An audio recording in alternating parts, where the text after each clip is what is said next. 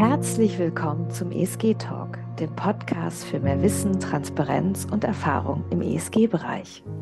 Herzlich willkommen zu einem weiteren ESG Talk Podcast. Ich bin total aufgeregt. Ich habe heute den wunderbaren Daniel Seiler bei mir. Er ist Head Sustainable Investment Office bei der Metzler Asset Management. Hallo Daniel, schön, dass du da bist. Hallo Stella, vielen Dank für die Einladung. Du hast uns heute, äh, wie ich finde, ein ganz großartiges Thema mitgebracht, nämlich ESG, Zielkonflikte für den Investor, für die Investorin. Aber bevor wir da einsteigen, würde ich mich sehr freuen, wenn du einfach ein bisschen äh, zu dir erzählst und ein bisschen einen Einblick gibst, Wer ist denn Daniel für unsere ZuhörerInnen? Ja, sehr gerne. Ja, ich bin Daniel, ich bin 40 Jahre alt, äh, Familienvater, zwei Kinder, ähm, fünf und acht, immer noch einen jungen Hund. Ähm, das ist mein, Privat mein Privatleben. Ähm, Sturm und Drang, genau. genau. Bin ich äh, Leiter des Sustainable Investment Office bei Metzler Asset Management. Metzler ähm, Asset Management ist ein Teil der Metzler Bank. Äh, für diejenigen, die Metzler nicht kennen, vielleicht auch für die äh, Zuhörer, Zuschauerinnen, Zuschauer aus der Schweiz. Äh, Metzler ist ähm, Deutschlands älteste Bank ähm, im Familienbesitz, gegründet 1674. Somit feiern wir nächstes Jahr unser 350-jähriges Jubiläum. Unglaublich. Ähm, somit ja. schon was, was sehr Einzigartiges, weil doch eben die, die Zeit gezeigt hat, dass es doch sehr schwierig ist, glaube ich, dieses Bankgeschäft nachhaltig über so viele Generationen zu betreiben und stabil zu betreiben. Mhm. Ähm, das ist auch ein Grund, warum ich, warum ich hier bin, weil eben für mich immer das sehr gut zusammengepasst hat. Dieses ähm, Familienunternehmen, Blick auf Langfristigkeit, auf die nächste Generation mit dem Thema Nachhaltigkeit, wo es letztendlich auch um das Thema Zukunftsfähigkeit ähm, geht. Bevor ich zu Metzler gekommen bin, vor vier Jahren, war ich fast zehn Jahre bei MSCI tätig. Mhm. Ähm, hier zuletzt in einer leitenden Rolle in der Kundenbetreuung für unsere Kunden in Deutschland, Österreich und der Schweiz, für das ESG Research Produkt. Sprich, ich habe eben sehr viele Anlegerinnen, Anleger in diesen Ländern kennengelernt, Versicherungen, Pensionskassen, Asset Manager, mhm. Banken, habe denen geholfen, Nachhaltigkeitsstrategien zu entwickeln, Nachhaltigkeitsdaten sinnvoll einzusetzen. Und ähm, irgendwann kam dann der Punkt, wo ich mir gesagt habe, ich würde es gerne nochmal selber wirklich praktisch umsetzen. Okay. Und deswegen bin ich dann seit 2019 hier ähm, bei Metzler im Asset Management. Oh, Daniel, vielen Dank für den Einblick. Du hast uns ja dieses tolle Thema mitgebracht, und zwar die Zielkonflikte beim Investieren im, im ESG-Bereich für Investoren und Investorinnen. Das heißt, was meinst du hier ganz genau? Lass uns mal gleich direkt einsteigen. Hm, absolut. Ähm, wenn man sich ein bisschen die Historie anschaut vom nachhaltigen Investieren, hat man ja begonnen mit Ausschlusskriterien, mit dem Anpassen an Themen, an seine eigenen Werte. Mhm. Dann kam das Thema Best in Class, ESG-Ratings. Doch mehr und mehr sieht man sicherlich auch, und gerade auch die jüngste Vergangenheit, dass natürlich der Anleger ja primär ein, ein Renditeziel hat und es mhm. eigentlich Lösungen bedarf, wie man dieses Renditeziel mit Nachhaltigkeitszielen sinnvoll vereinen kann. Mhm. Jetzt ist es häufig so, dass man in vielen Nachhaltigkeitsportfolien einen gewissen Tilt oder Neigung gesehen hat zu Technologieaktien. Mhm. Und diese Technologieaktien hatten jetzt eben eine sehr, sehr lange gute Phase, in einer Phase von niedrigen Zinsen, was ein sehr positives Umfeld ist für wachstumsstarke Unternehmen. Mhm. Und ähm, somit haben auch viele Nachhaltigkeitsportfolien an den breiten Markt geschlagen, aufgrund mhm. dieses Tiltes eben zu diesen Sektoren, die sich sehr gut entwickelt haben. Doch Nachhaltigkeit ist ja eigentlich viel mehr. Und zwar, wir wollen ja eigentlich Kapitalströme in Richtung Klimaneutralität lenken über alle Sektoren hinweg, weil wir brauchen mhm. eben nicht nur die Technologieunternehmen, sondern vielleicht auch nochmal eine Frage an dich. Was denkst du, woraus ein Windrad besteht? Aus welchen Komponenten? Was braucht man da alles, Stella? Naja, man braucht wahrscheinlich im Zweifel verschiedene Metalle, man braucht verschiedene Kabel, man braucht wahrscheinlich, die Kabel haben Plastikummantelung, also Rohstoffe. Rohstoffe, genau. Rohstoffe und zur Herstellung auf alle Fälle Energie. Ganz genau. Was auch noch eine ganz, ganz große Komponente ist, ist Zement. Also ich brauche ein sehr, sehr großes Fundament an Zement, damit mhm, das Windrad mhm. stehen bleibt. Und das sind natürlich genau die Sektoren, die mit die höchste Energieintensität haben. Und ähm, wenn man jetzt eben sehr simpel ein Portfolio dekarbonisieren möchte, sprich einen niedrigen CO2-Fußabdruck ähm, darstellt, dann ist man eher in diesen Sektoren unterrepräsentiert. Und mhm. wenn so jetzt alle Anleger weltweit agieren würden, würden rein Kapitalmarkt fokussiert, deren Kapitalkosten steigen. Und gerade in einem Umfeld auch von einer hohen Inflation, wo Produkte eh schon teurer werden, habe ich nicht nur teure Produkte, sondern auch teure Refinanzierungskosten, auch mit gestiegenen Zinsen, sodass eben diese Transformation noch teurer wird. Und wir wissen eh, wie viele Milliarden, Billionen noch investiert werden müssen in Netzinfrastruktur, in erneuerbare Energien. Wenn das jetzt alles noch teurer wird, wird dieses Ziel noch eher vielleicht in die Zukunft gerückt. Deswegen sollte man eben sehr vorsichtig sein bei der Integration in, in Portfolien, wie ich eben dieses Thema Transformation sinnvoll berücksichtige, mhm. aber eben auch das Portfolio letztendlich krisenfest mache für Phasen, in denen vielleicht eben einzelne Sektoren weniger gut performen wie andere. Und das mhm. haben wir gerade gesehen, die letzten ein, zwei Jahre, eben mit diesem veränderten Zinsumfeld, mhm. wie eben auch Präferenzen sich sehr schnell ändern können, wo dann eben klassische Industrien wieder im Fokus stehen und Technologietitel weniger, wie wir es im letzten Jahr gesehen haben. Mhm. Sprich, ich muss eben im aktiven Management darauf achten, dass ich als Treuhänder dieses Renditeziel erwirtschafte. Die Anleger vertrauen uns ihr Geld an, damit wir es mehren und im Bestfall natürlich auch die, die, den Vergleichsindex schlagen. Mhm. Deswegen mhm. mandatiere ich einen aktiven Manager und ähm, aber eben auch ihre Nachhaltigkeitsziele ähm, verfolgen. Und die sind sehr, sehr unterschiedlich. Und ähm, Entsprechend wichtig ist es erstmal für uns in einem Gespräch herauszufinden, was letztendlich die Nachhaltigkeitsziele des Anlegers sind und hier mhm. vielleicht auch eine Priorisierung vorzunehmen, weil letztendlich auch hier innerhalb dieser Ziele dann diese Konflikte entstehen können. Ähm, mhm. Ich gebe da mal nochmal. Ja. Vielleicht ein ja, Beispiel ich, später, aber ich möchte nicht unterbrechen. Ne? Ja, also ich würde ganz gern das Beispiel, was du ganz am Anfang mhm. gebracht hast, gerne nochmal einsteigen. Also wenn ich jetzt äh, Investor, Investorin bin und ich sage, ja, natürlich möchte ich erneuerbare Energien haben und ich möchte in ähm, in Wind investieren und auch in äh, Turbinenhersteller investieren und so weiter und so fort. Und jetzt habe ich genau diesen Zielkonflikt, weil eigentlich möchte ich ja, du hast das erwähnt, Ausschlusskriterien, also ich will keine Waffen, ich will keine Kinderarbeit, ich will sowieso keine hohe Energie, ich habe dann auch keine Zementhersteller und so weiter und so fort. Das reduziere ich irgendwie alles und konzentriere mich auf andere Sektoren, und jetzt habe ich aber den Konflikt auf einmal, okay, ich möchte in erneuerbare Energien investieren, aber ohne die alten Industrie werden gar keine Windräder hergestellt. So. Genau. Mhm. Ähm, wie kann ich das dann als Investor oder Investorin, wie, wie kann ich dann mehr oder weniger diesen Spagat hinbekommen, dass ich sage, ich möchte die wachsende Industrie und vor allem auch die Energiewende mit meinen Finanz Strömen und Geldströmen unterstützen, aber gleichzeitig sehe ich mich da so ein bisschen in einem Konflikt. Ja, es ist ja so ein hm. bisschen so, das hat man ja, diese Argumentation kennen wir ja auch bei den Elektroautos. Mhm. Wie viel CO2 wurde ausgestoßen, bis die Batterie oder das Elektroauto final äh, zum Verkauf stand? Und wie lange braucht es, bis dieses CO2 mehr oder weniger reingefahren ist durch kein CO2 in Anführungszeichen oder grünes CO2. Und das gleiche ist ja bei den Windrädern deinem wunderbaren Beispiel auch. Was ist da die Lösung? Wie kann man ja. da vorgehen? Ja, meine persönliche Meinung ist natürlich, dass marktwirtschaftliche Prinzipien hier ein guter Startpunkt sind. Mhm. Aber letztendlich ist es Fakt, dass erneuerbare Energien sehr, sehr günstig Strom produzieren können. Man sieht es eben in sehr vielen Ländern der Welt, wo die Strompreise sehr stark nach unten gekommen sind, weil es eben sehr rentabel war, dort erneuerbaren Strom herzustellen. Mhm. Auch in China investiert sehr viel erneuerbare Energien, auch in den USA.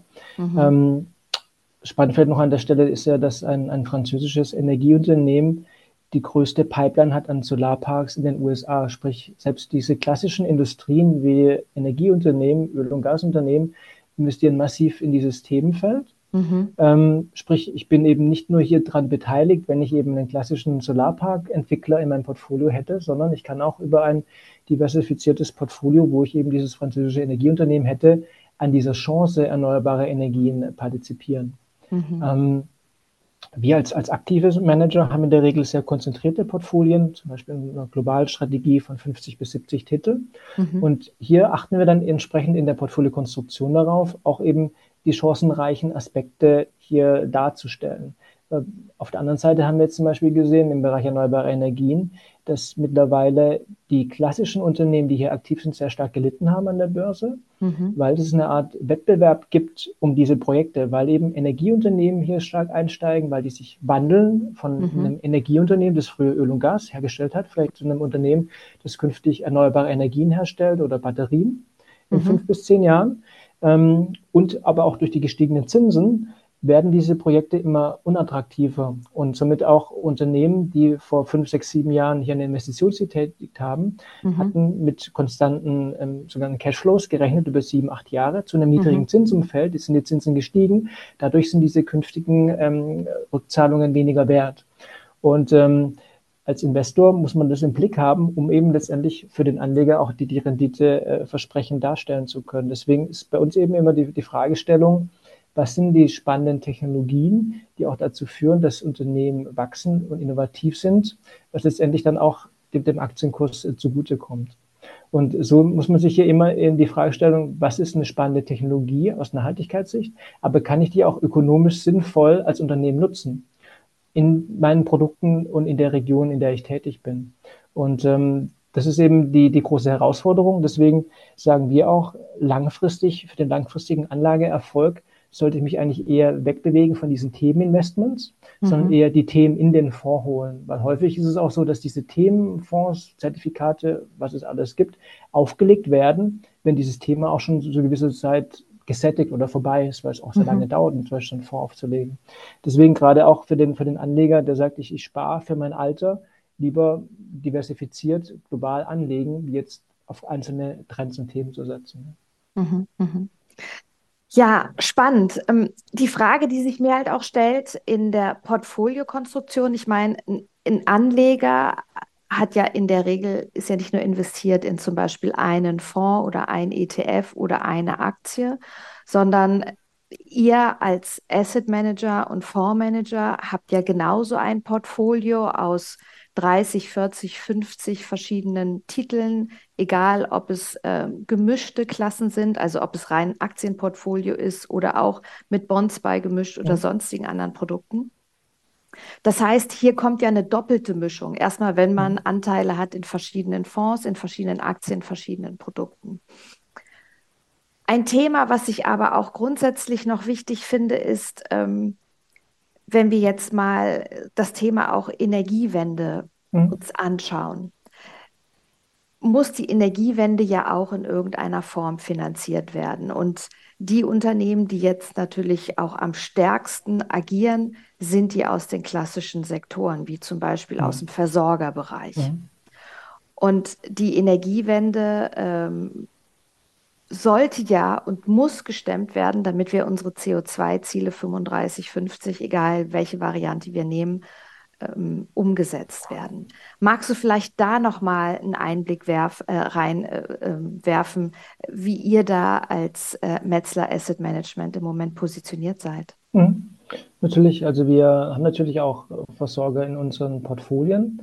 Und hier achten wir dann eben letztendlich in der Auswahl sehr stark darauf, wir haben eine Art vierstufigen Prozess, sprich wir mhm. achten, gibt es kontroverse Geschäftspraktiken, haben Unternehmen Themen im Bereich Preisabsprachen, mhm. Sicherheitsmängel, ähnliche Themen. Mhm. Wir schauen uns an, ähm, wie sind einzelne ESG-Indikatoren, Arbeitssicherheitsmanagement, gute Unternehmensführung.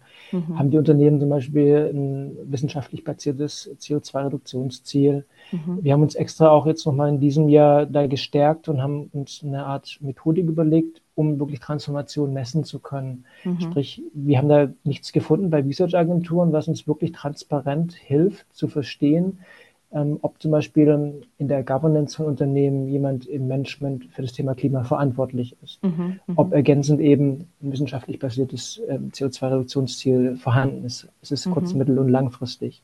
Mhm. Habe ich ähm, Umsätze, die zum Beispiel auch taxonomiekonform sind. Sprich, hier mhm. haben wir unterschiedliche Indikatoren.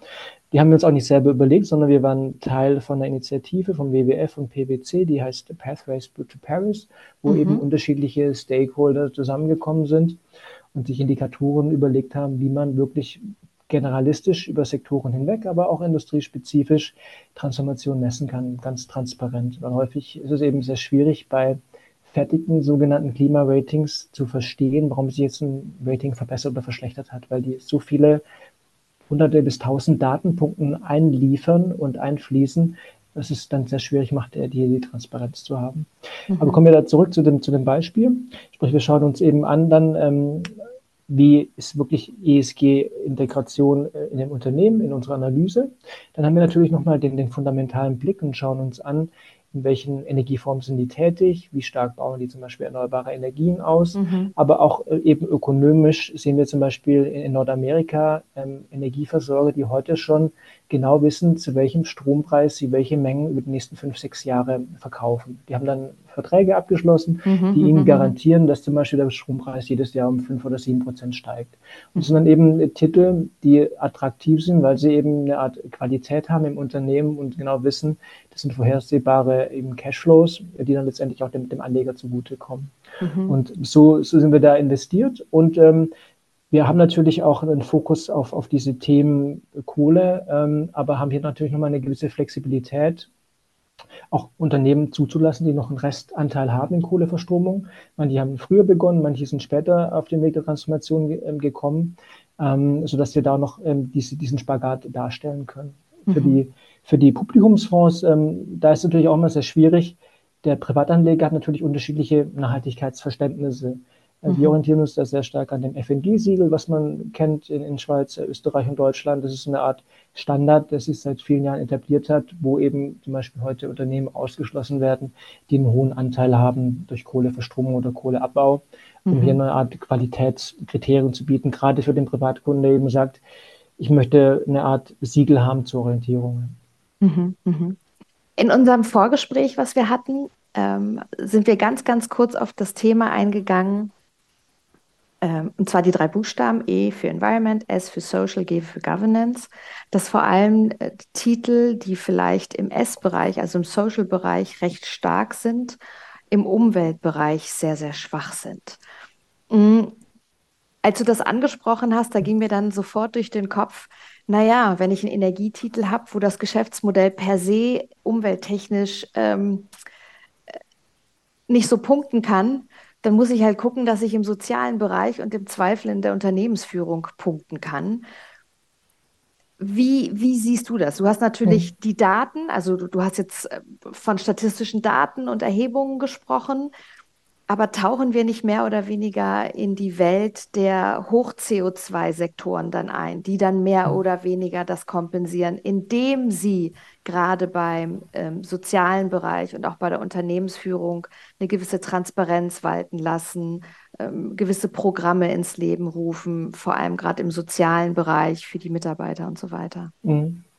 Das ist absolut recht, Stella. Ich glaube, grundsätzlich ist es immer wichtig, dass man immer nicht immer diesen Daten glauben sollte. Äh, ich will gleich nochmal ein Datenbeispiel geben, aber für uns ist es entsprechend wichtig, dass unsere Portfolio Manager, die haben mehr als 100 Unternehmenskontakte pro Jahr auf Konferenzen, in One-on-One-Meetings um wirklich das Management kennenzulernen, um das Geschäftsmodell zu verstehen, mhm. um auch Dinge zu sehen, die ich eben nicht in diesen ESG-Daten, wie sie von Research-Agenturen kommen, sehen kann. Das mhm. mal vorne weggestellt. Aber wenn wir jetzt zu diesen Daten kommen, haben wir zum Beispiel mal gemessen für die europäischen Large- und Mid-Caps in Europa, was würde denn passieren, wenn wir die besten 10 Prozent selektieren anhand des besten sozialen Scores. Sprich, wo man mhm. meinte könnte, das sind die sozialsten äh, Unternehmen. Da schaut man sich ja Indikatoren an wie Produktsicherheit, Mitarbeitermanagement, Mitarbeiterausbildung ähm, und, und, viele weitere. Und da würden wir jetzt zum Beispiel auf so einem Index, auf einen sozialen Score kommen von 8,2 werden dann 55 Prozent über dem Indexdurchschnitt. Sprich, der Index liegt ungefähr so bei 5. Ich bin bei 8,2. Gib mir also mal kurz die Skala ja. an. Gib mir mal kurz die Skala ja. an. Immer 0 bis 10. Also so ein 0 Score ist von 0 mhm. bis 10. 10 ist das Beste, 0 das Schlechteste. Mhm. Wir die 10 Prozent der sozialsten haben dann eben eine Menge von, von 8,2 im Ergebnis gelingt es uns, was wir versucht haben zu erzielen. Wir sind 55 Prozent besser wie die 5,3, was der Durchschnitt ist. Mhm. Sprich, da können wir mal den Haken setzen. Mhm. Kommen wir nun jetzt mal zur nächsten Dimension, dem CO2-Fußabdruck oder der CO2-Intensität. Da messe ich letztendlich die CO2-Emissionen für eine Million Euro Umsatz der Unternehmen. Somit mhm. ist es vergleichbar je mehr CO2-Emissionen ich habe, je mehr Umsatz ich mache, desto höher ist diese Kennzahl. Mhm. Ähm, diese Top 10 Unternehmen, die sozialsten Unternehmen, haben jetzt eine Intensität von 222. Das ist sehr hoch, weil wenn wir es jetzt vergleichen im Indexschnitt, der liegt mhm. bei 116. Sprich, wir haben eine um 91 Prozent erhöhte Intensität im Vergleich mhm. zum Schnitt. Weil natürlich in dem Schnitt auch Banken drin sind, Technologieunternehmen, die einen sehr niedrigen CO2-Fußabdruck haben können, zum Beispiel mhm. 10 oder 20. Mhm. Ich möchte hier noch kurz reingrätschen. Du hast vom Index geredet. Das heißt, auf Basis, welche Datenquelle, welcher Index? Mhm. Ähm, das ist ein europäischer Aktienindex, der die 500, 600 größten börsengelisteten Unternehmen. Okay, okay, sehr gut. Mhm. Sprich, wir haben die Unternehmen, die von dieser Research-Agentur als sozial eingestuft wurden, wir haben eine deutlich erhöhte CO2-Intensität. Ähm, dies liegt natürlich dann an dem an der Sektorallokation, die durch die Selektion rauskommt. Weil wenn man dann mal drunter schaut, wer ist denn in, diesen, in diesem Top 10 Basket, dann sind es eben primär auch Versorgungsunternehmen, große Industrieunternehmen, die mhm. eben sehr gut sind im Bereich Mitarbeitermanagement, die gewerkschaftlich organisiert sind, die im Bereich mhm. Weiterentwicklung von Mitarbeitern sehr stark sind, aber deren Produkte eben sehr CO2-intensiv sind. Eine, eine, weitere Metrik, die ich nochmal hier anbringen möchte, ist ähm, die sogenannte implizite Temperaturanstieg. Das versuchen wir mhm. da zu messen. Ähm, diese CO2-Fußabdruck oder Intensität, die ist insofern auch problematisch, weil sie sehr alt ist. Weil diese CO2-Emissionen sind zwei Jahre alt, weil es dauert zwei Jahre, bis Unternehmen die berichtet haben, Datenanbietern die sammeln und eben der Öffentlichkeit zur Verfügung stellen. Mhm. Und sie sind auch rückwärts gerichtet, weil sie eben nichts berücksichtigen, was in die Zukunft blickt. Wie zum Beispiel habe ich ein CO2-Reduktionsziel, was sind meine zukünftigen Emissionen. Um diese Lücke zu schließen, gibt es eben neuere Modelle, die versuchen, einem Unternehmen oder einem Portfolio eine Temperaturzahl zu geben. Mhm. Zum Beispiel 1,5 Grad, 2 Grad, 3 Grad. Mhm. mhm. Und letztendlich mhm. soll das darstellen, ähm, dass, wenn die, sagen wir mal, wir hätten jetzt für dieses Top 10 Portfolio kommt in dieser Berechnung eine 2,2 Grad raus. Mhm. Sprich, wenn die ganze Welt nur aus diesen Top 10 Unternehmen ähm, bestünde, würde sich die Welt um 2,2 Grad erwärmen, erwärmen. im Vergleich zur mhm. Industrialisierung. Und vergleichen wir das jetzt nun wieder mit dem Index, dann liegt der Index bei 2 Grad.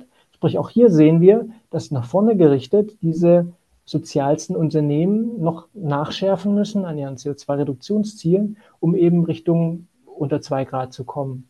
Mhm. Und ähm, das zeigt eben, wie vorsichtig man sein muss, bei ESG-Zielen auf dieser Indikatorenebene, wenn ich eben jetzt als, als Anleger Umwelt wichtig ist und Soziales auch wichtig ist, dann ähm, sollte ich hier eben eine gewisse Freiheitsgrade dem, dem, dem Manager geben, ähm, was eben die Umsetzung anbelangt. Und mhm. letztendlich ist die Transparenz dann der, der zweite Schritt. Sprich, ich brauche eben auch bei uns auf monatlicher Basis ein ESG-Reporting, was mhm. mir genau diese Dinge misst, damit ich auch als Anleger prüfen kann, ob der Manager das einhält, was ich ihm ja auch auferlegt habe. Mhm. Natürlich auch, auch zur Kommunikation. Ich glaube, das ist nochmal ein ganz wichtiger äh, nachgelagerter Schritt. Mhm. Also zusammengefasst ist es für dich ganz wichtig ähm, oder für, für, die, für den Kunden am Ende des Tages sollte es sehr wichtig sein, dass ein Asset Manager oder ein Fonds mit Sicherheit mit Datenquellen arbeitet, diese Datenquellen auch quantitativ analysieren kann, erheben kann, verstehen kann, Rückschlüsse ziehen kann. Aber genauso wichtig es auch ist, den Kontakt zu Unternehmen zu halten, um einfach auch zu wissen, wie ist Status quo heute und wie sieht die Zukunft aus? Ja, also gibt es gewisse Ziele, die ja heute in der Messung noch gar nicht vorhanden sind. Absolut. Das ist vielleicht ein ganz wichtiger Punkt. Dann nochmal ein, ein Beispiel. Ähm, wir haben zum Beispiel ein Unternehmen bei uns im Portfolio, das ist im Bereich ähm, Baumaterialien. Wenn man mal ein Haus gebaut hat, hat man sicherlich auch mit deren Produkte ähm, in Kontakt äh, getreten. Und die haben uns zum Beispiel erst jüngst berichtet, dass sie eben heute schon neue Technologien einsetzen, neue Brennöfen in dem Fall, die eben mit, mit grünem Wasserstoff betrieben werden, die dazu führen, dass deren CO2-Fußabdruck so rapide absinkt, dass man das heute noch gar nicht in den Zahlen sehen kann, auch nicht mhm. in deren CO2-Reduktionsziel. Sprich, wenn wir diese Unternehmen rauslassen würden, weil die auch wieder in einer Branche sind, wo man sehr viele CO2-Emissionen verursacht, in der Herstellung zum Beispiel von Ziegeln oder Backsteinen, dann würde man eigentlich dem Unternehmen die Finanzierung entziehen, diese neuen Technologien, die, die es am Markt schon gibt, die die gerade implementieren, einzusetzen, um letztendlich dann auch im, Rahmen ähm, der Klimaneutralität den Beitrag leisten zu können. Mhm. Ich habe hier nochmal eine Nachfrage. Du hattest vorhin gesagt, ähm, was kann man in den Daten nicht sehen? Also das, da mein, damit meintest du wahrscheinlich auch die Aktuali also die Aktualität und auch ähm, die Zukunftsaussicht, weil das kennen wir ja eigentlich mhm. alle, die am Kapitalmarkt agieren mit den klassischen Finanzzahlen. Da gibt es immer einen Ausblick, eine Erwartung, äh, Ist- und Soll-Vergleich. Und vor allem haben wir dann quartalsweise als Anleger die Möglichkeit, ein Update zu bekommen. Das Unternehmen äußert sich zu Finanzzahlen. Es gibt sehr viele Analysten, Analysten und Analystinnen, die eine Bewertung machen ja. und dann auch entsprechend ähm, das verändern. Ja. Und das fehlt ja im ESG-Bereich. Würdest du sagen, dass wir da eine Entwicklung sehen werden, dass es dann auch in Zukunft irgendwann ESG-Analysten gibt, wie wir heute Aktienanalysten haben, die dann auch in die Zukunft schauen und sagen, okay, wir können aufgrund der Datenlage und Rücksprache mit dem Unternehmen das und das in der Zukunft vom Unternehmen erwarten? Mhm. Ich glaube, also unsere Herangehensweise ist wie folgt. Ich bin der Überzeugung, dass der Portfolio-Manager, der die Investmententscheidung trifft, so fit im ESG-Thema sein muss, dass es so einen ESG-Analysten gar nicht benötigt weil mhm. nur dann bin ich auch glaubhaft. Ich sage auch immer mhm. häufig bei, zu Anlegern einen Termin, wenn Sie mit ESG sprechen wollen, dann schicken Sie mich aus dem Raum. Wenn der Portfolio-Manager Ihnen Ihre Frage beantworten kann, dann mhm. wissen Sie, dass es auch wirklich lebt, äh, was wir hier in unseren Folien äh, vorstellen. Okay. Ähm, und genauso ist es letztendlich, weil nichts kann wirklich diesen Termin ersetzen, den der Portfolio-Manager ab und an auch gemeinsam mit mir oder auch ohne mich mit dem CEO, CFO oder Leiter Investor Relations von dem Unternehmen haben kann. Wenn ich dem in die Augen schaue, wenn ich sehe, wie die auftreten, wie die sich als Unternehmen vorstellen, wie die einen Investitionsplan vorlegen, wie die auf meine Fragen antworten, nur dann habe ich ein Gefühl, ob die es ehrlich meinen, ob das authentisch ist. Und ich bekomme auch diese Informationen, wie eben den Einsatz von dieser neuen Technologie, die das so verändern wird, was ich heute noch in keinem Indikator sehe. Selbst solche Themen wie wissenschaftlich basierte CO2-Reduktionsziele oder im Englischen diese Science-Based Targets, über die man sehr viel liest, auch nur die sind bedingt hilfreich, weil die auch wieder entzogen werden können. Also es gab jüngst einige Mitmeldungen, das kann man nachlesen, dass einige amerikanische Unternehmen wieder ähm, gestrichen wurden von der Liste, weil sie eben sich Ziele gesetzt haben, die aber nicht eingehalten haben oder wieder mhm. in ihre Strategie umgeschwenkt sind, sodass mhm. ich mich auch nicht darauf verlassen kann. Nur weil ein Unternehmen dieses Ziel hat, muss es nicht bedeuten, dass es es auch umsetzt. Genau. ich glaube, dieses aktive Management, dieser aktive Dialog mit dem Unternehmen, und das haben wir in der Vergangenheit auch häufig gesehen. Es gab einige Fälle von Unternehmen, wo wir kein gutes Gefühl hatten in diesen Management-Meetings, wo wir Dinge angesprochen haben, ähm, Schwächen, zum Beispiel im Bereich Corporate Governance, wo man nicht darauf eingegangen ist und dann ist dann häufig auch was dabei entstanden, was zu einem signifikanten Kursverlust geführt hat, wo wir dann eben nicht investiert waren aufgrund dieses, Anführungsstrichen, vielleicht Bauchgefühls oder eben menschliches Gefühl, Empathie, zu verstehen, wer sitzt einem da gegenüber, wie tritt er auf, wie ernst meinen die das. Das kann ich nie in den Zahlen wirklich ähm, erkennen. Naja, und man darf ja auch nicht vergessen, Unternehmen ist ja auch wie so ein, ein, ein lebendes Konstrukt. Also es werden Teile verkauft, es werden Teile dazu gekauft, das Management ändert sich, es gibt vielleicht eine neue Strategie, es gibt einen anderen neuen Marktwettbewerber im Markt, äh, es gibt neue Herausforderungen, es wird eine neue Technologie implementiert. Also das heißt, ein Unternehmen ist ja nie starr, sondern ja. es entwickelt sich ja. Und es kann sich genauso in eine äh, CO2 begünstigende Zukunft entwickeln, aber auch eine CO2 ähm, negative Richtung entwickeln. Oder man hat eine Übernahme, die erst sehr attraktiv schien und dann haben wir, das hatten wir in der Vergangenheit immer mal wieder, Asbestklagen oder sonstiges, ja. ja? Also wo dann auf einmal eine Klage übernommen wird, äh, von der man nicht oder mit der man nicht rechnen konnte, die dann auf einmal ähm, äh, freigelegt wird. Also hier geht es dann auch um Transparenz und Unternehmensführung. Unser Thema Zielkonflikte für den Investor. So, jetzt ist es natürlich so, wenn wir darüber reden, dann sagt jetzt vielleicht die Zuhörerin oder Zuhörer, oh mein Gott, das ist so kompliziert und ich ja. weiß doch auch nicht und ich möchte so gerne und dann mache ich es am Ende doch irgendwie falsch. Gibt es von deiner Seite einfach auch so, ein, so, ein, so eine Empfehlung, dass du sagen kannst, äh, ja, es ist kompliziert, so ist das Leben, aber trotzdem go for it. Also weil ja, die Konflikte, die ändern sich ja auch mit der Zeit. Ja, ja ähm, ich befasse mich auch aktuell mit dem Thema, woran liegt es eigentlich, dass sich viele Anleger eben nicht mit dem Thema befassen? Es ist ja so, dass, dass sicherlich mm, institutionelle Anleger Versicherungen, Pensionskassen, die eben reguliert sind, die sind verpflichtet, das zu tun. Die machen das auch alle. Mhm. Aber wenn man sich eben Studien anschaut im Bereich Privatanleger, ist es eher vielleicht so 20 Prozent, 15 Prozent, die wirklich nachhaltig anlegen. Die mhm. überwiegende Mehrheit macht es nicht. Ähm, und die Ursachen liegen sicherlich daran, was du auch genannt hast, Stella, zum Beispiel dadurch, dass es komplex ist, mhm. aber auch dadurch, dass es auch Fehlinformationen gibt, die, mhm. die nicht belegbar sind. Ähm, und es sind weitere Faktoren, es hat auch sehr viel mit, mit Psychologie zu tun.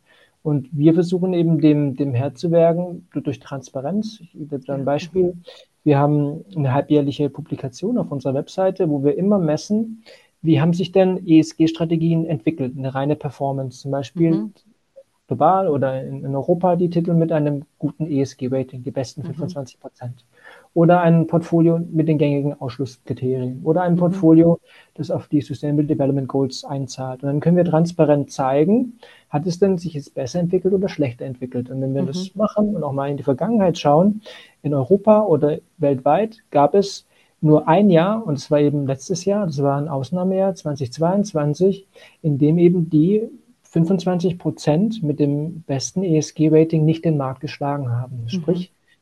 Nachhaltigkeit hat sich nicht zum Negativen ausgezahlt. Im Gegenteil, das hat ähm, zu einer besseren Wertentwicklung ähm, geführt, wenn ich mich jetzt nur an diesem Rating orientiert hätte. Mhm. Man muss natürlich auch hier transparenterweise sagen, dieser Technologieeffekt hat hier natürlich mit einbezahlt, weil tendenziell Energieunternehmen ein schlechteres ESG-Rating haben und es schwieriger haben, es in diese Kohorte zu schaffen. Mhm. Jetzt kann man natürlich sagen, ja, aber Energieunternehmen hatten ja letztes Jahr ein sehr, sehr starkes Jahr.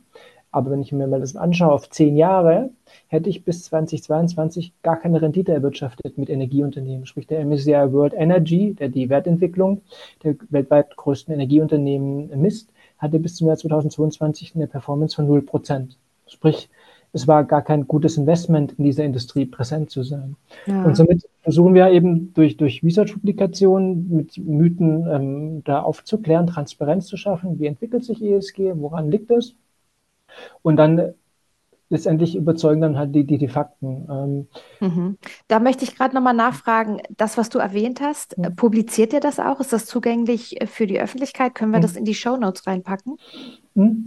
Ähm, es ist zugänglich für, für institutionelle Anleger, ähm, mhm. für Versicherungen, Pensionskassen, Finanzentscheider. Das nennt sich ESG Tracker und mhm. das findet man auf der Webseite. Das kann man in die Show Notes ähm, rein. Perfekt. Genau. Sehr gut, sehr gut. Das Thema Privatinvestoren, ähm, warum sind die nicht so im ESG-Bereich investiert?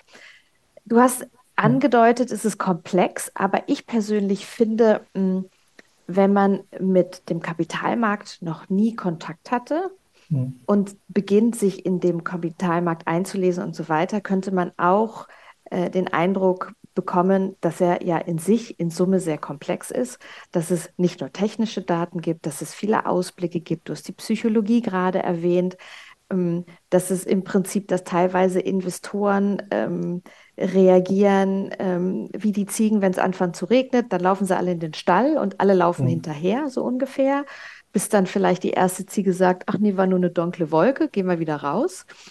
Und das sind ja sehr, sehr viele Aspekte. Und ich empfinde das im ESG-Bereich auch. So, was bedeutet das dann aber grundsätzlich? Wie bekommen wir denn Privatinvestoren? Weil am Ende des Tages zählt ja jeder Euro, der maßgeblich beeinflusst, wie die Geldflüsse sind.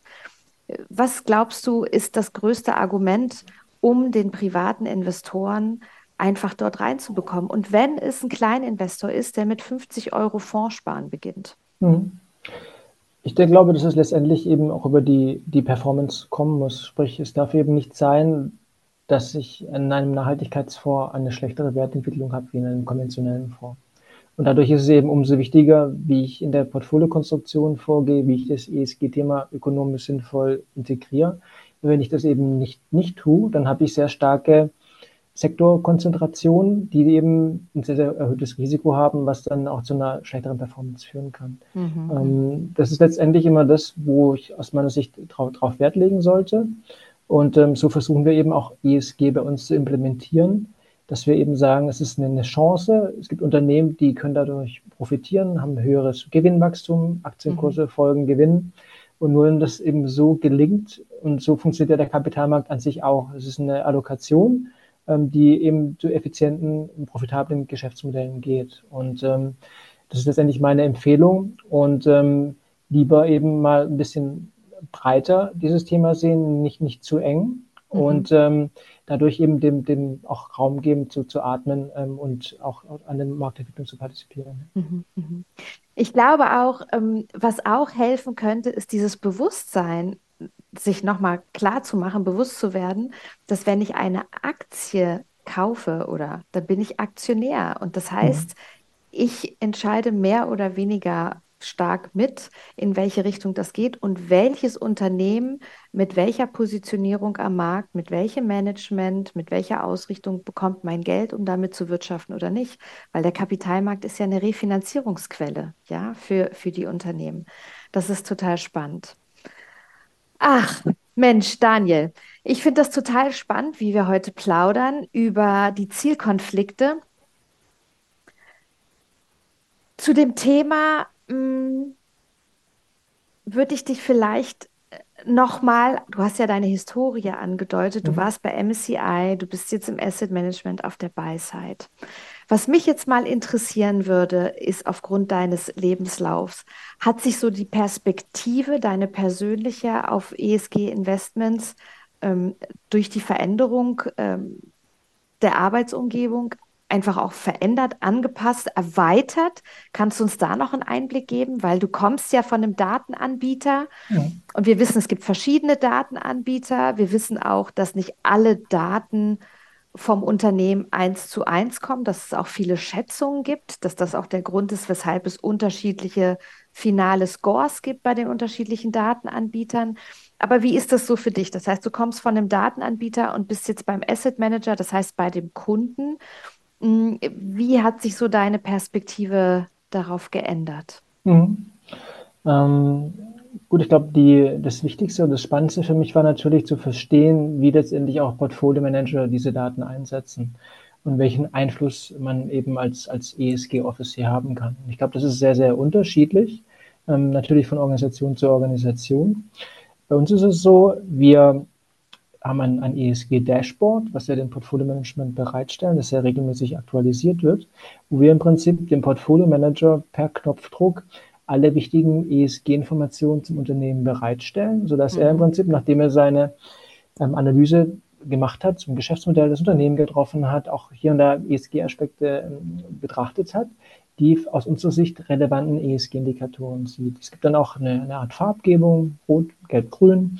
Es gibt auch Dinge, die wir nicht tun. Ähm, ein Grund, warum ich mich auch damals für Metzler entschieden habe, den ich, den ich sehr spannend fand, ist, Metzler war damals der einzige Kunde, der mir begegnet ist, der schon 2016 gesagt hat, wir halten es nicht für sinnvoll, einen ESG-Fonds zu lancieren und einen konventionellen, sondern wenn wir verstehen, dass ESG-Daten uns helfen, eine besser informierte Investitionsentscheidung zu treffen, dann müssen wir es doch überall machen. Und wir sind eigentlich nicht unglaubwürdig, einen europäischen ESG-Fonds zu haben, einen konventionellen europäischen Fonds, weil dann habe ich ja in dem einen nicht ESG und im anderen habe ich ESG. Mhm. Deswegen hat man gesagt, man nennt das eben Basisnachhaltigkeit bei uns, dass wir über alle Portfolien ein ESG-Integrationsrahmenwerk machen. Aber wir haben auch eine Mindestlinie, ähm, mit der wir begonnen haben. Die sind bei uns eben Ausschlüsse von Unternehmen, die gegen die nationale Norm verstoßen, sodass wir heute in keinem Publikumsfonds, den wir managen, diese Unternehmen finden. Neben dieser Integration. Und da waren wir damals der Einzige und sind es auch heute noch in vielen Bereichen nach wie vor, ähm, um hier eine, eine gewisse Transparenz zu haben und Konsistenz über das, was, was wir tun. Mhm. Und wenn wir eben zurückkommen eben zu, zu dem Punkt, glaube ich eben, es ist extrem wichtig, dann nochmal zu sehen, ähm, wie dann diese Informationen integriert werden, sprich wie tritt der Portfolio Manager ähm, in dem Unternehmensmeeting auf? Welche Fragen versteht er? Ähm, wie integriert er diese Nachhaltigkeitsthemen wirklich? Und das ist eben bei uns sehr, sehr verfestigt. Ähm, alle unsere Portfolio Manager haben zum Beispiel auch eine Ausbildung als Certified ESG Analyst vom DVFA mhm. oder EFAS, ist die europäische Organisation, um hier auch eine, eine Qualitätsstandard in der Ausbildung sicherzustellen. Mhm. Äh, was, was bei dir sicherlich der gleiche Fall war wie bei mir ist. Bei mir gab es in meinem, meinem Studium gab es kein Fach ESG oder Sustainability. Und ich habe auch, ich war auch nie in Anführungsstrichen zu Beginn ein Überzeugungstäter, der jetzt in seiner Jugend irgendwie politisch aktiv war, sondern ich bin eben durch MSCI, durch die Betreuung von skandinavischen Anlegern zu dem Thema gekommen, weil die eben mir gesagt haben, wir sind eine Versicherung und wir wollen ESG in alles integrieren, was wir tun. Und das war eben schon 2014, 15. Da hat mhm. zu dem mhm. Zeitpunkt hat in, in, in, der, in Deutschland, Österreich, in der Schweiz war das noch kein, kein wirkliches Thema.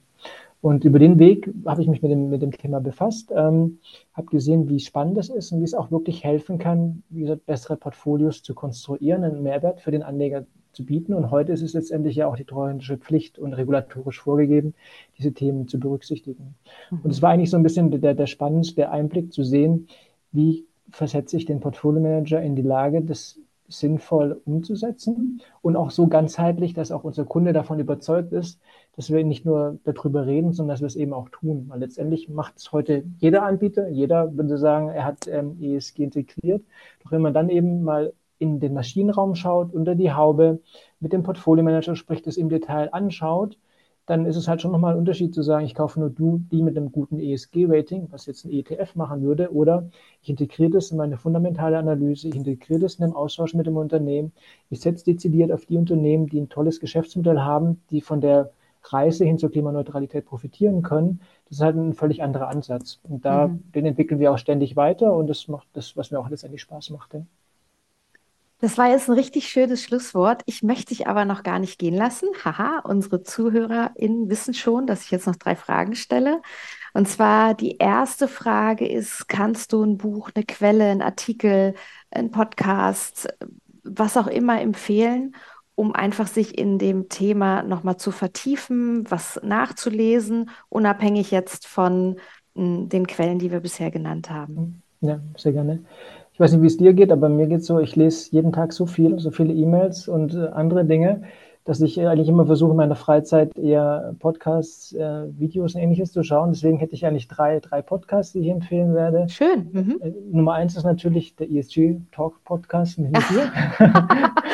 Vielen Dank. Dann, da gibt es ja auch mehrere Folgen. Ähm, dann Nummer zwei, wer, ähm, wenn ich so schätze, ist der Andreas Feiner. Er ist äh, Partner für Nachhaltigkeit bei PwC. Er hat einen Podcast, der heißt Important Problems, wo er Gäste hat, die aus sehr unterschiedlichen Bereichen kommen, Startups, äh, Politik, ähm, Finanzdatenanbieter, die eben darstellen, wie sie ein Problem im Nachhaltigkeitskontext lösen. Ähm, mhm. Das ist ein sehr spannendes äh, Format. Und drittens, ähm, meine ehemaligen Kolleginnen und Kollegen bei MSCI haben auch einen sehr schönen Podcast, der heißt ESG Now, wo eben ESG-Analysten Themen betrachten, ähm, auch sehr in der Tiefe, sicherlich für jemanden, der nochmal tiefer eintauchen will, auch ein sehr schönes Format. Super, vielen lieben Dank. Hm, wie sieht es aus bei meiner zweiten Frage, ESG und ESG Investments in zehn Jahren? Das heißt, wie ist so dein Ausblick? Galoppieren wir, traben wir oder sind wir im Schritt unterwegs? Ja, ich bin eigentlich überzeugt, dass es weiter wachsen wird. Ich glaube aber, es wird eben noch viel diversifizierter werden, wie es eben heute ist, weil eben mhm. unterschiedliche Anleger unterschiedliche Ziele haben, auch eben gepaart mit ihren finanziellen Zielen glaube, es wird eben nochmal deutlich mehr Transparenz geben. Wir haben jetzt auch ganz großes Thema Biodiversität mit der Taskforce mhm. hier, die jetzt ein neues Rahmenwerk veröffentlicht haben.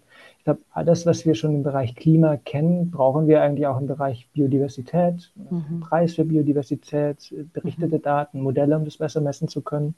Das ist auch was, was wir im nächsten Jahr nochmal bei uns deutlich intensivieren werden in der Forschung. Und letztendlich wird es dann auch, glaube ich, zu, zu neuen Formen der Zusammenarbeit führen zwischen Unternehmen, Investoren, Regierungen, NGOs. Und ich glaube, dass das letztendlich auch wichtig ist, um letztendlich die Herausforderungen anzugehen. Mhm. Dankeschön. Und meine letzte Frage heute an dich. Ähm, gibt es einen Wunsch zum Thema ESG oder ESG, den du hast? Was würdest du dir wünschen? Was können wir alle, du, der Markt, die Unternehmen, was können wir besser machen? Ich glaube, der, der Fokus eben auf diesem Thema Transformation, auch wenn es schon mittlerweile so, so ein Passwort geworden ist wie Klimaneutralität, der ist eben extrem wichtig, eben offen zu sein, zu sagen, in jeder Branche brauchen wir wirklich alle Unternehmen, die wir da mitnehmen müssen. Wir müssen ein Konzept haben, wie es uns wirklich gelingt, nicht irgendwelche Sektoren oder Unternehmen in eine Ecke zu stellen und die auszugrenzen, ähnlich wie es auch in der Politik ist, wo man immer im Dialog bleiben sollte, auch wenn man die, die größten ähm, Differenzen hat, weil man nur da gemeinsam weiterkommt. Ähnliches sehe ich es eben auch hier, dass man einen Fokus hat auf Transformation, sich überlegt, wie man die misst und eben auch Unternehmen in kritischen Branchen eine Chance gibt. Das wäre eigentlich so mein, so mein, mein Wunsch. Als du das gesagt hast, habe ich so gleich so, ein, äh, so eine Gruppe Kinder gesehen, wo dann so zwei, drei am Rande stehen und äh, die mehr oder weniger mit integriert werden sollen fürs Spiel, damit es auch wenn die vielleicht ein bisschen anders sind, trotzdem ähm, Fuß fassen können und in der Gruppe mhm. auch lernen können und sich weiterentwickeln können. Ja, super schönes Schlusswort. Vielen lieben Dank. Daniel, es war Vergnügen, es war ein großes Vergnügen, mit dir zu sprechen und es hat mich sehr, sehr gefreut, dass du mir deine Zeit geschenkt hast. Und ähm, alle, die äh, gerade zuhören und mit dir in Kontakt treten wollen, die finden alle ähm, Details in den Show Notes. Herrlich. Hast du noch irgendwas, was du noch sagen möchtest? Bevor nee, es dem Ende entgegengeht. ich finde es ein extrem schönes Format. Schön, dass du das ins Leben gerufen hast. Ähm, ich finde es sehr erfrischend. Ähm, es, ist, es ist anders wie das, was es bisher gibt. Ich finde das, das ist toll. Ähm, auch, dass es ein bisschen wie sagen, einen Entertainment-Charakter hat, aber eben auch ein bisschen ähm, lockerer ist, ein bisschen ähm, das Thema direkter betrachtet, ähm, finde ich, find ich schön. Man macht weiter so und ähm, Dankeschön. vielleicht werde ich auch nochmal in der Zukunft eingeladen. Ja. ja, na klar, auf alle Fälle. Dann sprechen wir vielleicht nochmal und dann gucken wir mal, wie sich was entwickelt hat. Daniel, vielen lieben Dank, dass du heute dabei warst. Ich wünsche dir noch einen großartigen Tag. Ich dir auch. Vielen Dank, Stella. Bis bald. Bis dann. Tschüss. Tschüss. Herzlichen Dank, dass du entweder wieder oder zum ersten Mal beim ESG Talk Podcast warst. Wenn es dir gefallen hat, freuen wir uns über eine 5-Sterne-Bewertung bei Spotify oder auch einem anderen Podcast-Dienst, damit andere ZuhörerInnen diesen Podcast finden. Unsere große Vision ist es, dass ESG-Investitionen für alle selbstverständlich werden alle 14 Tage veröffentlichen wir unseren Podcast mit spannenden GesprächspartnerInnen, um Erfahrungen und Wissen im ESG-Bereich mit dir zu teilen. Unser Podcast ist für alle, für die nachhaltiges Investieren ein Teil des nachhaltigen Lebens ist. Vielen Dank.